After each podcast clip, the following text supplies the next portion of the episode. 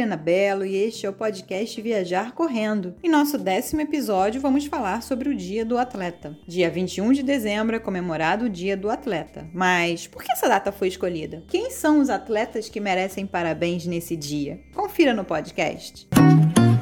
A data 21 de dezembro foi instituída como Dia do Atleta pelo ex-presidente Jânio Quadros para homenagear as pessoas que praticam esportes, sejam por hobby, para manter uma boa qualidade de vida ou até mesmo profissionalmente. No entanto, existem outras datas comemorativas mais específicas dedicadas às pessoas que praticam esportes, como Dia do Maratonista em 7 de agosto, Dia do Corredor de Rua em 9 de março, Dia do Atleta Olímpico em 23 de junho, Dia do Atleta Profissional em 10 de fevereiro Dia Nacional do Atleta Paralímpico em 22 de setembro, entre outras. Se você quiser saber por que dia 7 de agosto é dia do maratonista e por que dia 9 de março é o dia do corredor de rua, vou deixar os links na descrição deste podcast. Confira. A palavra atleta deriva do grego. Se formos levar em conta a origem etimológica, atletes, palavra grega para atleta, deriva de aetos, que significa esforço. Sendo assim, um atleta é aquele que compete com esforço por um prêmio. Já fora fora da etimologia, como já dissemos, atleta é aquele que pratica esporte, seja qual for o esporte, e não só o atletismo, como muita gente pensa. Na verdade, o atletismo é a forma organizada mais antiga de competição. Suas origens aparecem na Grécia Antiga, nos Jogos Olímpicos da Antiguidade, realizados a partir do ano 776 a.C.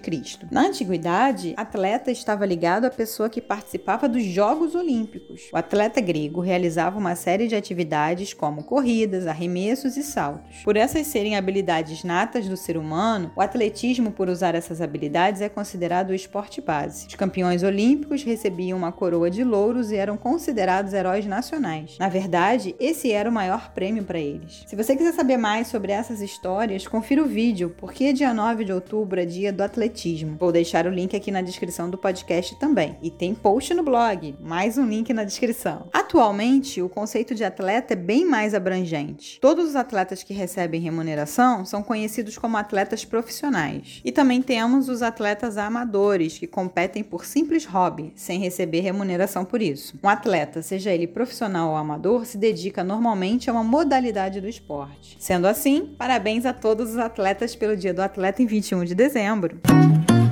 E você, sabia por que dia 21 de dezembro é considerado Dia do Atleta? Conte aqui nos comentários. Este foi o décimo episódio do podcast Viajar Correndo. Aguardo você na sexta-feira que vem com mais algum tema relevante sobre o mundo de viagens para participar de corridas. Aproveito para convidar você a visitar o site do Viajar Correndo em www.viajarcorrendo.com.br. Tem muita coisa legal relacionada à viagem para participar de corridas lá. Vou deixar o link aqui na descrição do podcast também. E também para avisar que estamos no Facebook, Instagram, Pinterest, Twitter e YouTube. Todos os links também estão na descrição do podcast. Agora também dá para ouvir o podcast Viajar Correndo no YouTube. Então, se você preferir, pode nos acompanhar por lá. Aproveite para se inscrever no canal. Um super beijo e até a próxima!